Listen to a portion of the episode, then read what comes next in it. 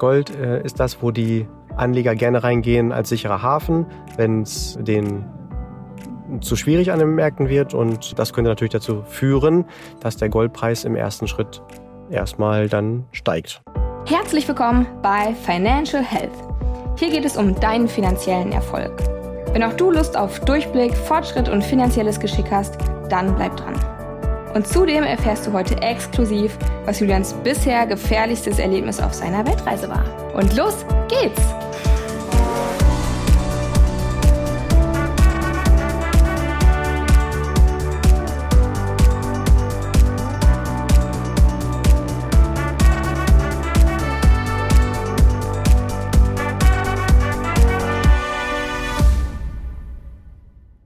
Ja, lieber Julian, ganz passend zu deiner Weltreise und deinem ja, Entdecken all der Länder haben wir heute auch eine thematisch passende Folge vorbereitet, sozusagen. Oder beziehungsweise so richtig vorbereitet nicht, aber durchaus uns überlegt, worüber wir heute sprechen wollen.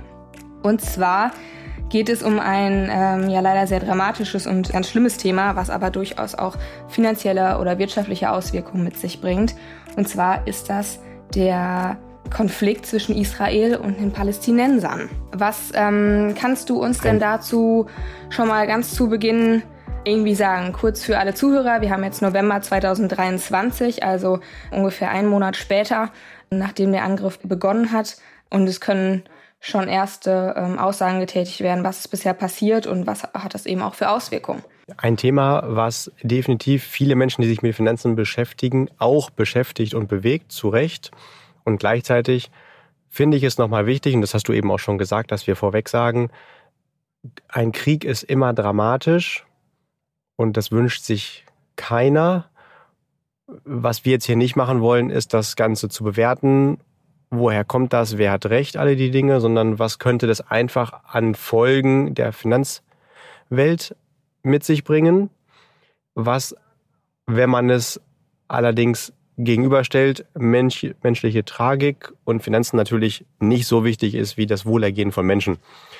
Äh, das wollen wir trotzdem auslassen, obwohl wir uns, glaube ich, alle einig sind, dass das nichts Schönes ist. Grundsätzlich sind Kriege nichts, was die meisten Finanzmärkte mögen. Warum ist das so? An den klassischen Finanzmärkten, sprechen wir jetzt mal hauptsächlich von der Wirtschaft von Aktien, wird die Erwartung an Gewinne in der Zukunft gehandelt und vor allen Dingen die Planbarkeit, mhm. die Prognostizierbarkeit. Und Kriege passieren in der Regel nicht mit Ankündigungen. Also ich glaube, in drei Jahren gibt es den und den Krieg. Und wenn sie passieren, ist auch nicht so wirklich vorhersehbar, wie sich das entwickelt und wie das ausgeht. Das heißt, es bringt viel Unsicherheit in die Märkte und das mögen Anleger grundsätzlich erstmal nicht. Anleger sind sehr scheue Wesen und immer dann, wenn größere Unsicherheitsfaktoren dazukommen, dann führt das erstmal dazu, dass sie sich zurückziehen. So kann man das erstmal ganz global betrachten. Ja, das, das ist natürlich erstmal eine sehr, sehr gute grobe Einordnung, dass es natürlich einfach zu Bewegungen und zu ja, Ängsten und dementsprechend Unsicherheiten irgendwie führt. Mm, lass uns doch mal, wenn wir uns das ganze Thema wirtschaftlich anschauen, über die verschiedenen großen Anlageklassen irgendwie sprechen. Also was macht das Ganze mit den Anleihen, was macht das Ganze mit den Aktien, mit den Rohstoffen, mit den Immobilien? Ich glaube, das, das würde den Zuhörern so ein bisschen helfen, das Ganze einordnen zu können. Die Idee gefällt mir sehr gut. Machen okay, wir. dann lass uns doch mal mit den Anleihen starten. Kann man schon sagen, welche Auswirkungen das auf ähm, die Staatsanleihen hat? Die Renditen von Anleihen werden grundsätzlich von ein bis zwei großen Parametern bestimmt. Natürlich das größte ist erstmal das Zinsniveau. Das wird bestimmt von den Zentralbanken und wird von einem Krieg kurzfristig eher nicht beeinflusst.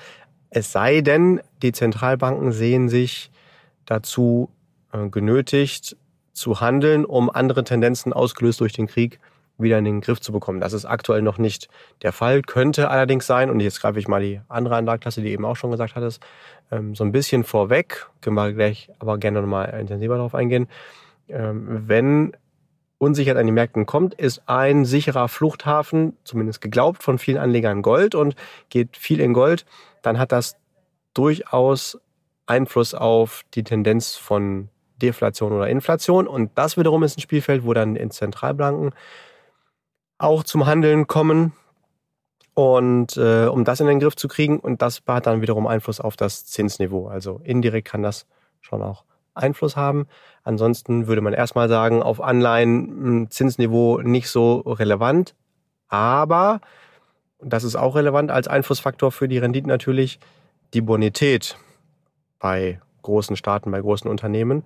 Und wenn durch Kriege die ähm, eingeschätzte Bonität von Emittenten, von Herausgebern von Anleihen, von festverzinsigen Wertpapieren verändert wird, dann hat das natürlich schon Einfluss. Und durch einen Krieg wird sie tendenziell eher verschlechtert. Also dass man als Anleger sagt, hm, die Wahrscheinlichkeit, dass ich mein Geld zurückbekomme, sinkt vielleicht ein bisschen bei dem einen oder anderen Staat. Und das würde dann dazu führen, dass es dann einen Risikoaufschlag gibt, also tendenziell die Zinsen da dann wieder steigen würden.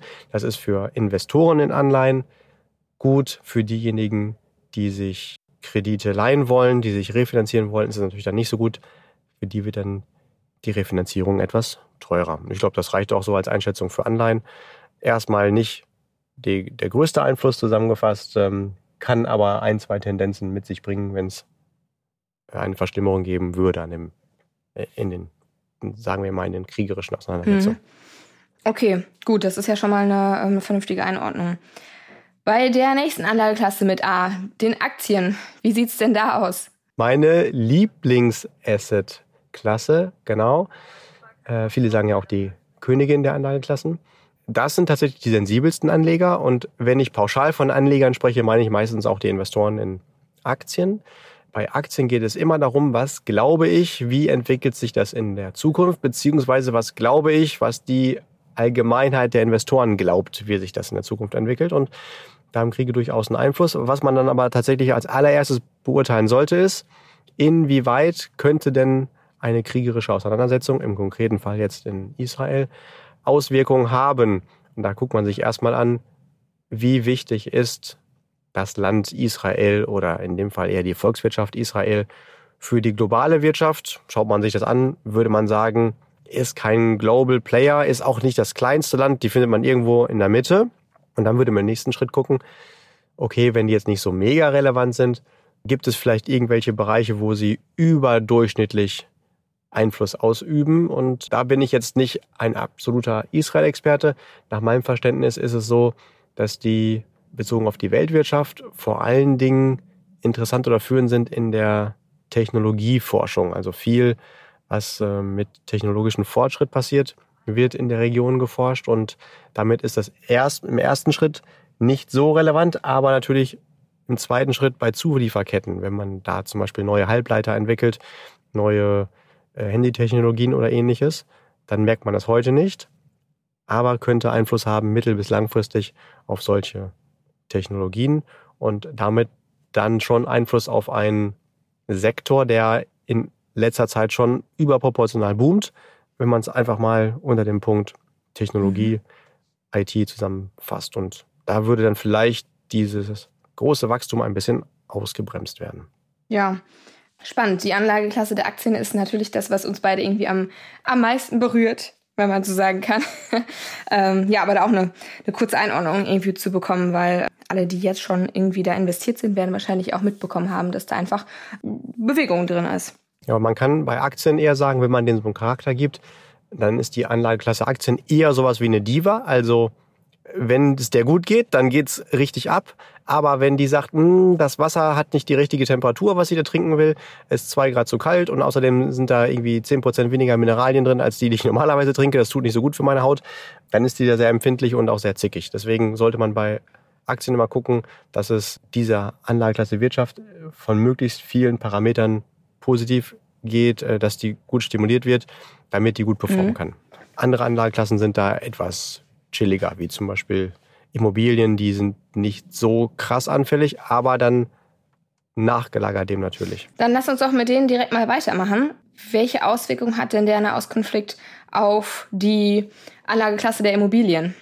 Immobilien sind ein sehr lokales Business. Und auf die Immobilienpreise in Berlin, New York oder Tokio hat Israel so gut wie gar keinen Einfluss. Wenn, sind die Märkte eher wieder gekoppelt über die Zinskosten, also was bezahle ich eigentlich, um einen Kredit zu bekommen. Auch das sind regionale Märkte, also vor allen Dingen gekoppelt an die jeweilige Währung. Sollte durch diese kriegerische Auseinandersetzung mittel- bis langfristig natürlich das Zinsniveau weiter steigen, dann würde das auch Einfluss haben auf die Immobilien, denn wenn es mehr kostet, eine Immobilie zu kaufen, also wenn man sie kreditfinanziert und der Kreditzins höher wäre, dann ist ja der Preis, den ich dann zurückzahle, höher, äh, dann würde das eventuell etwas an Nachfrage reduzieren und damit dann die Immobilienpreise etwas senken. Wäre dann eine nachgelagerte Folge. Und erst dann, wenn der Krieg wirklich Einfluss auf das Zinsniveau zum Beispiel ausgeprägt durch die Zentralbanken hätte. Okay. Gut, aber das ist jetzt ähm, noch nicht die Anlageklasse, die unmittelbar jetzt sofort schon irgendwie die Auswirkungen irgendwie spürbar hat. Ja, ich glaube, das geht auch so ein bisschen. Das ist korrekt, genau. Mhm, steh mir vor. Okay, und zu guter Letzt, du hast gerade schon ein bisschen was angesprochen. Du hast schon äh, angefangen, über Gold zu sprechen. Mach da doch direkt mal weiter. Wie sieht's mit den Rohstoffen aus? Das gefällt mir, dass du jetzt nicht pauschal Gold sagst, sondern Rohstoffe, weil das ist ja die übergelagerte Anlageklasse, du Profi. Mm, da kann man das nochmal unterteilen in Edelmetalle, in Industrierohstoffe und so weiter und so fort mit Sicherheit der größte Einflussfaktor oder die größte Einflussmöglichkeit, die hier passiert, ist das Einfluss auf die Ölpreise. Jetzt ist Israel nicht dafür bekannt, das meiste Öl zu produzieren, liegt aber in einer Region, wo das durchaus der Fall ist, wenn man die Region etwas größer fasst und je nachdem, ähm, wie lange dieser Krieg andauernd oder wie er sich ausweitet, äh, kann das dann auch natürlich Einfluss auf diese Länder haben. Ich habe zum Beispiel vorgestern mit einem Kunden von mir gesprochen, der im Libanon beruflich aktiv ist und äh, die tatsächlich auch verschiedene Pläne schon schmieden, wenn sich das Ganze ausweiten würde, weil es ja nun auch mal ein Nachbarland ist, ein Anrainerstaat, was dann zu tun wäre. Und ähm, so hätte das natürlich dann auch Einfluss, wenn der Krieg da wachsen sollte auf die ölproduzierenden Länder auf der einen Seite. Und auf der anderen Seite liegt dort auch der Iran. Nach meinem Kenntnisstand ist der Iran nicht derjenige, der Israel als größten Freund äh, ausweist nee. und ähm, dann natürlich auch da mitspielt. Und äh, der Iran wiederum hat aber auch nicht nur was mit Ölproduktion zu tun, sondern vor allen Dingen auch mit der Kontrolle einer wichtigen Handelsstraße.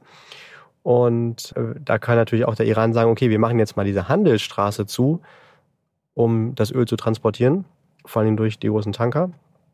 Und das hätte dann wiederum ganz klar Auswirkungen sehr schnell auf die Verfügbarkeit von Öl, dort wo es gebraucht wird, zum Beispiel in der westlichen Welt.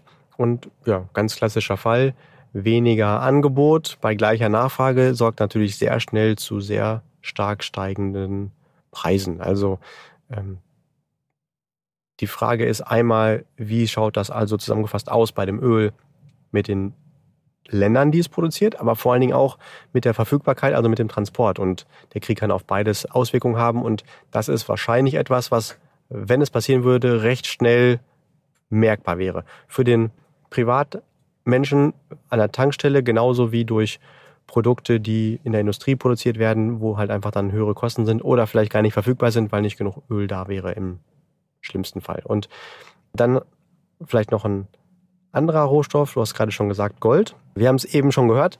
Gold äh, ist das, wo die Anleger gerne reingehen als sicherer Hafen, wenn es denen zu schwierig an den Märkten wird. Und das könnte natürlich dazu führen, dass der Goldpreis im ersten Schritt erstmal dann steigt, oh. wenn es weiter rumoren sollte und Anleger glauben, Hilfe, ähm, ja, kommt drauf an. Ne? Also wenn du jetzt gerade heiraten willst und äh, Goldring kaufen willst, das dann stimmt. nicht. Also Gold hat ja äh, zwei äh, Nachfragebereiche. Einmal das Industrieprodukt, gerade so überall da, wo irgendwo Strom qualifiziert geleitet werden soll, aber vor allen Dingen halt auch im Schmuckbereich. Und kann man so oder so sehen, äh, gibt es natürlich auch eine Anlageklasse. Und wenn du da investiert bist, dann freust du dich, wenn es hochgeht. Aber die Frage ist dann nur, ob du dich freuen willst, wenn du den Grund kennst, warum es steigt. Ja, absolut, durchaus. Und auch die Tatsache, dass ähm, hier vielleicht die Spritpreise steigen, das freut natürlich niemanden hier, aber es ist natürlich im, im Vergleich zu dem Elend, was da gerade passiert, über, ja, überhaupt nicht zu vergleichen. Ja, absolut. Okay, dann haben wir die, unsere Anlageklassen aber, aber durch, oder? Fällt dir noch was ein? ja, also es, es, gibt natürlich viele andere, die sind jetzt aber nicht so wichtig wie die äh, Haupt vier Anlageklassen und als groben Überblick, als Tendenz denke ich, reicht das völlig aus. Wir können grundsätzlich sagen, äh, immer dann, wenn mehr Unsicherheit in Märkte kommt, dann flüchtet Kapital aus eher Wagniskapital, also übertrieben gesagt aus vielleicht Emerging Markets, äh, Frontier Markets, eher in prognostizierbare Anlagen wie zum Beispiel Gold oder Staatsanleihen. Und äh, vielleicht auch nochmal ein weiterer Aspekt reingebracht. Für einige Staaten kann das natürlich auch bedeuten, dass Budgets, die eigentlich geplant gewesen sind, so nicht mehr eingehalten werden können. Als Beispiel einige Staaten, vielleicht auch große Volkswirtschaften, die sagen, okay, wir müssen jetzt kurzfristig unser Budget für Militärhilfe oder militärische Aktivität erhöhen. Das Geld muss natürlich auf der einen Seite irgendwo herkommen. Manchmal wird es bei anderen Budgets abgezwackt, auf der anderen Seite vielleicht auch gedruckt. Drucken würde zu höherer Inflation äh, führen oder ähm, zumindest zu höheren Staatsschulden und damit höheren Zinskosten oder kurzfristig das Budget wird woanders gekappt und meistens hat das dann zur Folge, dass dann vielleicht so Puffer oder Reserven, die für wirtschaftliche Krisen zur Verfügung stehen würden, eher nicht zur Verfügung stehen und wenn dann mal irgendwas wirtschaftlich doof läuft, kann das zu mehr Schwankungen, also mehr Volatilität an den Märkten, vielleicht auch zu mehr Potenzial von einem größeren Drawdown mhm. dann führen. Das ist jetzt natürlich eine Verkettung von äh, möglichen Folgen. Aber Geld kann halt, das hat noch nicht jeder Politiker verstanden, aber immer nur einmal ausgegeben werden. Und äh, wenn es jetzt woanders hinfließt, dann kann es vielleicht auch mal der Wirtschaft zu Stabilität äh, fehlen, ja. Und das mögen dann wiederum die Aktionäre nicht so nee, gerne. Absolut nicht, wohl wahr. Okay, gut. Und einen Ausblick zu geben ist, ja, ich glaube, an dieser Stelle völlig ähm, unmöglich, weil wir alle nicht wissen, wie, wie das hier gerade weitergeht. So viel also erstmal nur zur aktuellen Einordnung der Situation. Ja, ich glaube, was wichtig ist, wir wünschen uns alle, dass es ein, ein gutes Ende gibt.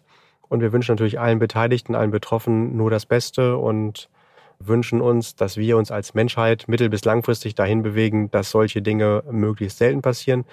Ja, und ist vielleicht eine Ausprägung vom menschlichen Charakter, äh, trotzdem etwas, wo wir uns wünschen, dass wir uns dahin entwickeln, dass wir alle miteinander besser klarkommen und uns äh, immer fragen, welchen Anteil habe ich denn dann daran. Ja, ich finde, das sind ähm, sehr schöne, passende Schlusswörter, die auch unsere übliche ähm, Verabschiedung hier an dieser Stelle ersetzen können. Insofern, lieber Zuhörer, bis zur nächsten Folge und ähm, genau, seid alle nett zueinander. Und was es ja noch Wichtiges zu sagen gibt, äh, glatt vergessen. Ähm, wir haben ja noch angeteasert, dass Julian uns noch berichtet, was bisher das Gefährlichste war, was er auf seiner Reise ähm, erlebt hat. Und insofern, Bühne frei, Julian, wir sind alle ganz gespannt. Gerade in einer Folge, wo es um Krieg geht, würde man auch Ähnliches vermuten mit äh, Überfall, Bedrohung, Pistolengeschichten oder ähnliches. Viele haben mir in Deutschland auch gesagt, Julian, du gehst nach Kolumbien, Ecuador, Peru, OWOW. Tatsächlich ist bisher das bisher gefährlichste etwas ganz anderes gewesen. Oder andersrum möchte ich erstmal sagen, ähm, die Länder hier sind wirklich alle sehr toll, die Menschen sind super und viele Reisende, die Gesamtamerika bereisen, sagen sogar, das bisher gefährlichste Land, was sie durchreist haben, war mit Abstand die USA. Da kann ich jetzt nicht mitsprechen, weil wir bisher nur Südamerika bereisen. Habe ich aber schon häufiger gehört tatsächlich und äh, wahrscheinlich würden wir es erstmal eher anders vermuten. Äh, die für uns bisher gefährlichste Situation war eine ganz andere. Da äh, hat nämlich ein Rind, in dem Fall ein Bulle, ein Attentat auf uns äh, ausgeübt. Wir waren Bergwandern an einem steilen Hang und auf einmal höre ich so ein Kluck, Kluck, Kluck, Kluck, Kluck, denke, hm, das klingt irgendwie, oh, das klingt gar nicht gut. Guck nach oben den Berg hoch und dann kommt da tatsächlich ein ordentlicher Felsbrocken auf uns zu. Oh Gott, okay, ordentlich ist jetzt vielleicht ein bisschen übertrieben, ich würde mal schätzen, auch wenn es schnell ging, der hatte wahrscheinlich so 20 Zentimeter, 20 mal 20 mal 20 oder vielleicht 30 mal 30 mal 30, irgendwo so in dieser Kategorie ein paar Kilo, ähm, wurde losgetreten von dem entsprechenden Bullen, der, ich weiß es nicht, schätze 20, 30 Meter deutlich höher am Steilhang über uns stand und dann auf uns zukam und ich gucke da hin und sehe den so und äh, denke so ganz kurz, oh, jetzt aber schnell weg hier. Und das war wirklich innerhalb von weniger als einer halben Sekunde weggesprungen und klack fällt der Stein tatsächlich genau dahin, wo wir beide vorher gestanden haben, haut auch einen kleinen, ähm, äh, nicht ein Loch, aber so eine kleine Delle ähm, auf den Stein, wo wir gewesen sind und kugelt dann weiter. Und ich glaube nicht, dass man so ein, ich schätze mal, das Ding wog vielleicht sieben bis zehn Kilo, ähm, so ein sieben Kilo Stein, der aus 20 Metern Höhe auf einen zukommt, auf den Kopf haben will. Also selbst wenn er nur auf das Schienbein gefallen wäre, wäre das ganz sicher durch gewesen. Und ähm, bin da sehr froh, dass ich das gehört habe und hochgeguckt habe in die richtige Richtung, auch direkt. Also ich habe mich nur umgedreht, den gesehen und sofort ähm, gemerkt, dass du stehst hier nicht gut. Und der wäre auch wirklich nicht einen halben Meter an uns vorbeigeflogen, sondern wirklich an uns. Und ähm, da bin ich sehr dankbar, dass ich den gehört, gesehen habe und auch noch reagiert habe und gesagt habe, jetzt aber schnell weg hier und er uns dann noch verpasst hat. Und äh, insofern ist es eine, äh, finde ich, spannende Geschichte, denn, wie du weißt, Amelie, steht der Bulle ja auch für etwas an den Aktienmärkten. Hast du es gerade verfügbar? Ähm, der Bulle und der Bär. Der Bullen- und der Bärenmarkt. Ja, genau. Genau. Der Bulle symbolisiert die aufstrebenden Märkte. Jetzt ist die Frage, was es bedeutet, wenn ein Auf, wenn das Symbol für aufstrebende Aktienmärkte mich attackiert und äh, herunterfällt. Genau. Aber ähm, dem wollen wir jetzt gar nicht zu viel Energie geben. Auf jeden Fall eine Story, die sich lohnt, auch in zehn Jahren noch am Stammtisch irgendwo zu erzählen. Und natürlich auch so eine Reise immer ausmacht, ein bisschen Abenteuer. Gleichzeitig war das schon grenzwertig. Aber insofern schön, weil es nichts mit Menschen ja. zu tun hat, die böse sind. Also die sind hier wirklich alle toll, sondern es war wirklich etwas, also auch der Bulle hat das natürlich nicht absichtlich gemacht. Der hatte einfach sein bisschen Gras, was er dann noch auf, äh, wo hoch, wie hoch war das? 5000 Meter, glaube ich, auf 5000 Meter überhaupt noch findet. Da wachsen nur ab und zu mal ein paar Grasfetzen und da muss er auch schon mal so einen Stein dann Und der Bulle hat euch aber auch nicht mehr ja. angegriffen? Nein, der war lieb. Äh, gleichzeitig hat uns der Weg, dieser Wanderweg da hoch in den Alpen, an mehreren Rindern vorbeigeführt und wenn dann, du hast wirklich so einen Single Trail und dann steht dann da einfach ein Rind drauf, dann geht es mir zumindest so, dass ich nicht muss auf einen halben Meter Entfernung daran mich vorbeizuschlängeln, sondern dann versuche irgendwie über den Berg zu klettern und da einen großen Bogen drum zu machen, weil ich halt auch nie weiß, wie die reagieren. Und es nutzt ja auch nichts, wenn 20 Rinder lieb sind und beim 21. beim Queren, der mhm. dann sich irgendwie angegriffen fühlt.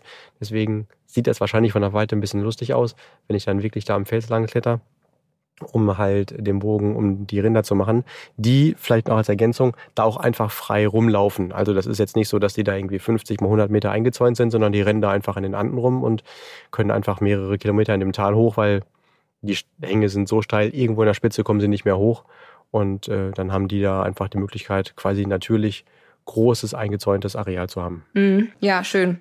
Und auch irgendwie schön, dass ja dein gefährlichstes Erlebnis, wie du schon sagst, nicht mit Menschen zu tun hatte. Habe ich nämlich erwartet. Also ich habe gedacht, wenn du, ähm, als du gesagt hast, was du noch loswerden möchtest, habe ich erwartet, dass es, weiß ich nicht, ein Überfall oder was auch immer war. Ja, aber das ist vielleicht auch nur meine ähm, voreingenommene Sichtweise der Dinge.